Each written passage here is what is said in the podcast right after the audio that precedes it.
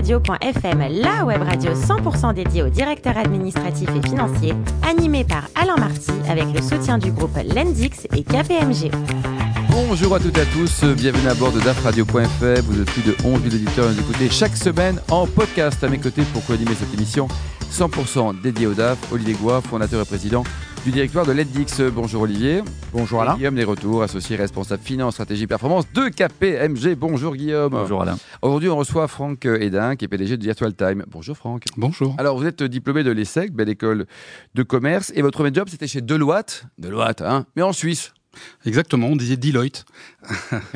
C'était une belle aventure? Très belle aventure, 18 mois, principalement des grands comptes euh, anglo-saxons. Et donc, dès le début, euh, baigné dans une culture euh, anglo-saxonne, américaine, et donc très très loin de la France. Et le management à la Suisse, parce que vous étiez quand même en Suisse là-bas, là, ça, ça, ça, c'est un bon management les Suisses ou pas? Je l'ai découvert le jour où je suis arrivé, ou la semaine où je suis arrivé. Ils ont décidé de se séparer d'une secrétaire Et alors? Qui est arrivée le matin, qui est partie à midi. Et c'est des choses que j'avais jamais vues en France, où euh, se séparer de quelqu'un est toujours un drame et quelque chose de très compliqué. Ouais. Vous connaissez un peu le management à la Suisse, euh, Guillaume Olivier? Oui, très bien. J'ai Oui. fait mon premier stage à la Migros. Ah, très bien, c'était c'est bon. Ensuite, vous allez... euh, Nestlé. Non, vous êtes complètement suisse en fait. hein. Ensuite, euh, Franck, vous allez créer votre première entreprise. Vous étiez dans, dans le e-learning à l'époque. hein.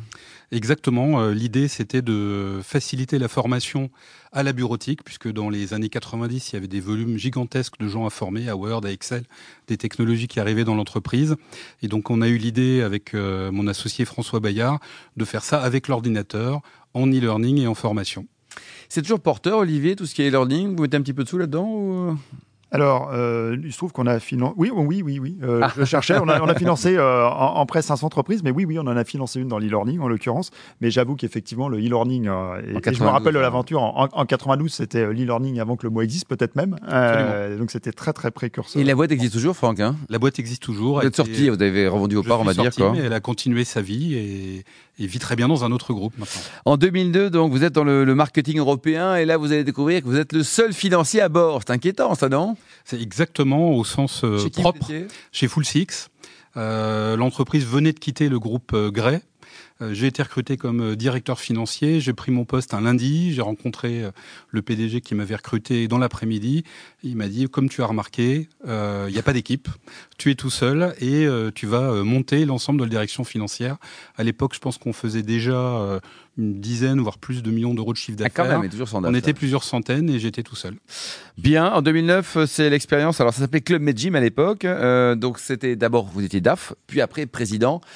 Une aventure euh, assez longue, quoi, une dizaine d'années, c'est ça? Exactement. et, et donc, euh, éprouvante et intéressante, on va dire. Bah, intéressante parce que je suis arrivé comme DAF dans une entreprise qui avait aucun besoin d'argent, où tout se passait très bien. On avait une réunion annuelle sur les budgets, c'était mon, boulot- mon boulot de DAF.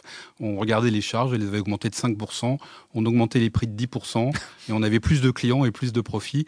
Ça n'a pas duré longtemps, la concurrence est arrivée, et euh, ensuite en tant que directeur général et président, j'ai été confronté à la transformation et l'adaptation à un marché très concurrentiel. Ouais. Euh, métier très difficile. Ouais. C'est logique qu'un DAF devienne PDG Pour vous, ça paraît, parce qu'on on a peut-être d'autres fonctions qui accèdent à la, au pouvoir suprême, si je puis dire. Bah, je trouve que c'est une belle aventure et j'encourage tous les DAF à, à la tenter. On apprend à être moins père de famille Mmh. dans sa gestion, on apprend à dépenser, on apprend à perdre de l'argent. Euh, donc c'est un vrai challenge. C'est agaçant quand on est DAF. Hein. C'est très très dur. C'est contre nature, quoi. Et vous avez vécu pendant cette période aussi un, un moment important pour l'entreprise, le changement de nom. On est passé de Club Gym à euh, CMG Sport Club. Exactement, un changement dans la continuité, puisque on ne pouvait plus s'appeler Club Med Gym, puisqu'on avait quitté le groupe Club Med, et on a trouvé CMG, ce qui fait que 99% de nos clients ont Vous avez continué beaucoup à dire réfléchi avant de trouver ça ou pas On a mis six mois en étant bien aidés pour Ouais. arriver à ça. Voilà deux trois trucs. Hein. Enfin bon, pour Gui- Guillaume et Olivier, pour la moitié, vous le trouvez. C'était. Euh, dé- Détrompez-vous, ah changer bon. le marque, c'est la chose la plus Non, dure qui soit. Oui, c'est compliqué. Quoi. Euh, C'est- Olivier le vend bien, je pense. Non, non, non, non, non, je- Et le sujet n'est pas tellement de changer, voilà. Le sujet est d'être sûr du changement. Oui, c'est ça, que ça fonctionne. Et c'est. Vous avez créé votre boîte là, il n'y a pas très longtemps, en 2017. Euh, quel est votre métier alors? Alors, on- Rien à voir avec le sport, quoique, quoique, Rien- quoique. Rien à voir avec le sport. Euh, je, donc Virtual Time en fait propose des centres de réalité virtuelle. Quel est l'intérêt de la réalité virtuelle? Bah, C'est euh, instantanément, quand vous poussez la porte d'un centre Virtual Time, vous pouvez vous retrouver n'importe où dans le monde et vous pouvez aussi vous y retrouver à n'importe quelle époque. Donc vous pouvez euh, gravir l'Everest, vous pouvez être au fond des océans et vous pouvez tirer sur des zombies. Euh, donc euh, tout ça instantanément en s'équipant juste d'un casque, de manettes et on se retrouve dans un monde virtuel. Vous avez deux centres aujourd'hui à Paris. Hein on a deux centres aujourd'hui à Paris, on ouvre le troisième en novembre et l'idée d'en avoir 100 dans les 24 mois.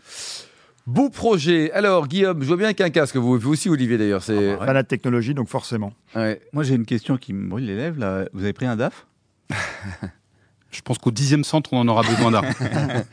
Pour l'instant, vous faites tout, quoi. Pour l'instant, je bah, fais tout. C'est le principe. Voilà, c'est le principe d'une start-up. On est une petite dizaine à tout faire, et, c'est assez, euh, c'est assez éclatant. Olivier, mais vous aimez vraiment, vous, Olivier, ce genre de ah, je, ne je, vais pas, je vais pas m'épancher ici, mais oui, j'ai un casque euh, que je branche sur mon drone pour faire du vol. Oui, donc euh, ouais, je suis tout à fait client. Il me faut absolument les deux adresses à Paris. Je viendrai tester. Je, reviens à un truc euh, moins virtuel. Vous avez, vous avez une, une, expérience très entrepreneuriale dans vos différentes entreprises, toujours avec des actionnaires externes, des fonds en l'occurrence. Ça a été vrai dans l'e-learning, ça a été vrai chez CMG ou Club Medgym.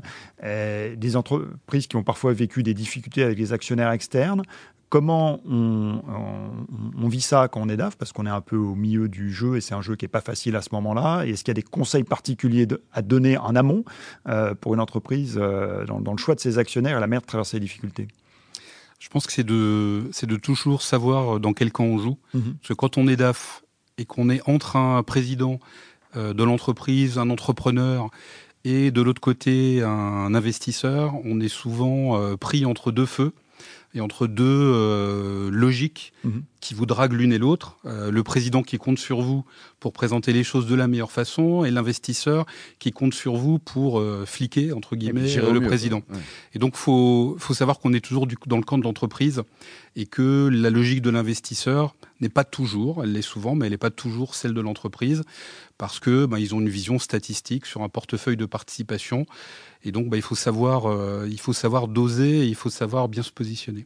Et, est-ce qu'il y a moyen de choisir des investisseurs qui ont des vraies approches entrepreneuriales et justement qui savent soutenir les entreprises en amont ou est-ce que c'est euh, bonne question c'est très compliqué en fait à anticiper? Ils ont tous des bonnes têtes au départ les investisseurs. Bah, c'est ce que j'allais dire. Quand on les rencontre au départ, ils viennent toujours pour vanter une aventure entrepreneuriale, une approche en zone, j'imagine. Exactement, euh, une approche euh, non pas de spécialiste mais de personne qui va vous donner un cadre plus global, des références avec d'autres entrepreneurs. Et au fur et à mesure que le temps passe, on est de plus en plus dans les chiffres, dans l'explication des chiffres, dans l'explication de l'explication des chiffres. Et euh, et ça devient de plus en plus difficile. Guillaume Donc vous êtes un communicant en fait maintenant bah, Je pense que tout DAF euh, est, un, est un communicant et j'ai appris euh, à le devenir encore plus parce que autant parler à des fonds, c'est une question de chiffres, parler à des équipes, c'est une question de vision, c'est une question d'envie. Et du coup, il faut savoir ce qu'on dit et ce qu'on ne dit pas. Et donc, moralité aujourd'hui chez Virtual Time, vous vous financez comment? Aujourd'hui, tour de table auprès de d'amis mhm. euh, qui croient à la réalité virtuelle et qui croient à notre projet, mais dans les six mois, euh, un tour de table euh, à constituer. Très bien, ça, parfait. Il y a un excellent un partenaire potentiel. Donc là, aujourd'hui, vous élevez combien, enfin, sauf si c'est indiscret? Aujourd'hui, on est à un million d'euros. D'accord, ça, Friends and Family, on va dire. Friends and Family, exactement. Et donc, vous pensez qu'à terme, il faudra combien pour pouvoir développer une centaine de centres hein, vous voilà, 3 millions dans les 6 mois et 12 millions en 2019. Et donc, la rentabilité, là, c'est bien, vos deux petites boutiques, là, fonctionnent bien ou pas? Un centre, c'est 40% de rentabilité. Ah, et c'est surtout un des rares marchés où les clients viennent tout seuls. Je viens du sport et du fitness où il faut se battre pour convaincre les clients parce qu'il y a beaucoup de concurrence. Aujourd'hui, il y a de la place pour tout le monde. Donc on a 2, 3, 4 ans pour euh, euh, prendre le maximum d'emplacements. Oui, parce qu'aujourd'hui, il n'y a pas d'acteur important. Je, euh, je me permets, on n'est pas réglementé par le CSA, vous n'avez toujours pas donné les adresses, profitez-en. Oui, allez-y. Et j'y vais, 38 rue d'Aboukir et 72 boulevard Voltaire. ne faut pas louper ça. Et bientôt, centre commercial Aéroville. Et alors, parfait, les réputations difficiles des, banquiers, mais là, on va le dire, hein, vos banquiers vous ont suivi, on va citer d'ailleurs le nom de la banque. BNP Paribas de manière, euh, de manière assez exceptionnelle sur euh, un projet de start-up, donc euh, une entreprise qui a un centre qui gagne beaucoup d'argent et un siège qui en dépense beaucoup et qui doit en dépenser beaucoup pour se, se développer. Et BNP Paribas, section entrepreneur, nous a suivis et finance nos centres de tiers. donc vraiment bravo. Bravo. C'est presque surpris. Vous avez dit, bon allez, j'y vais quand même le présenter, puis finalement Banco, en Franck, on y va, on vous suit. J'y croyais pas énormément parce que dans ma tête, les banques venaient quand il n'y a pas de risque. Et uniquement sur une capacité à rembourser. Ouais. Et ils nous ont suivis. euh, alors, ils ont bien sûr pris le fonds de commerce, ils ont nanti le fonds Bien de sûr, commerce. c'est minimum. En même temps, on ouvre un centre. Donc, la valeur du fonds de commerce, le jour de l'ouverture, c'est zéro. Donc, c'est qu'ils croient vraiment à l'aventure Guillaume, faut le dire entrepreneuriale. aussi, hein, on critique parfois les banques, mais parfois elles sont euh, excellentes, comme dans le cas de Franck. Tout à fait. Moi, je trouve que, par contre, je reviens à mon histoire là. En fait, vous, vous êtes dans les opérations, vous, vous êtes dans la communication avec vos investisseurs. Donc, finalement, est-ce que une compta ou une direction financière, vous l'externalisez, externalisez, pardon? Alors, aujourd'hui, je fais tout. Ah, vous faites tout. Euh, je fais même la saisie dans le logiciel comptable, Ah. pour tout dire. Ouais. C'est moi qui saisis les factures. La cuisine, vous, faites, vous nettoyez les bureaux. Exact- enfin, c'est- exactement, je fais les cafés. Euh, Mais c'est le principe de la, Bien start-up et c'est vraiment ce qui est, ce qui est génial. Mais le, avec la croissance va forcément venir euh, l'heure des choix et avec des levées de fonds reviendra la nécessité d'avoir un directeur financier. Ouais. Et à 50 ans, vous avez quel âge? Vous avez 50 ans, c'est ça, cette année? Exactement. Ouais. Et alors, on, a toujours, on est toujours prêt à être start-upper, un geek Oui. On a toujours faim? Bah, tout à fait. De toute façon, à 50 ans, où on se trouve trop vieux, Oui. euh, où on se trouve trop vieux. Et du coup, euh, bah, du coup, me trouvant trop vieux, j'ai envie d'une petite cure de jeunesse. Et c'est ce que je fais en revenant finalement à mes débuts des années 90 et en repartant sur une start-up. Ah, On vous en parlait dans 6 ans, Olivier, il y a quelques années encore à attendre. Quoi. Je suis d'accord que c'est une cure de jeunesse d'entreprendre. Alors, il paraît que tout petit, Franck, vous rêviez d'un job sympa, président de la République.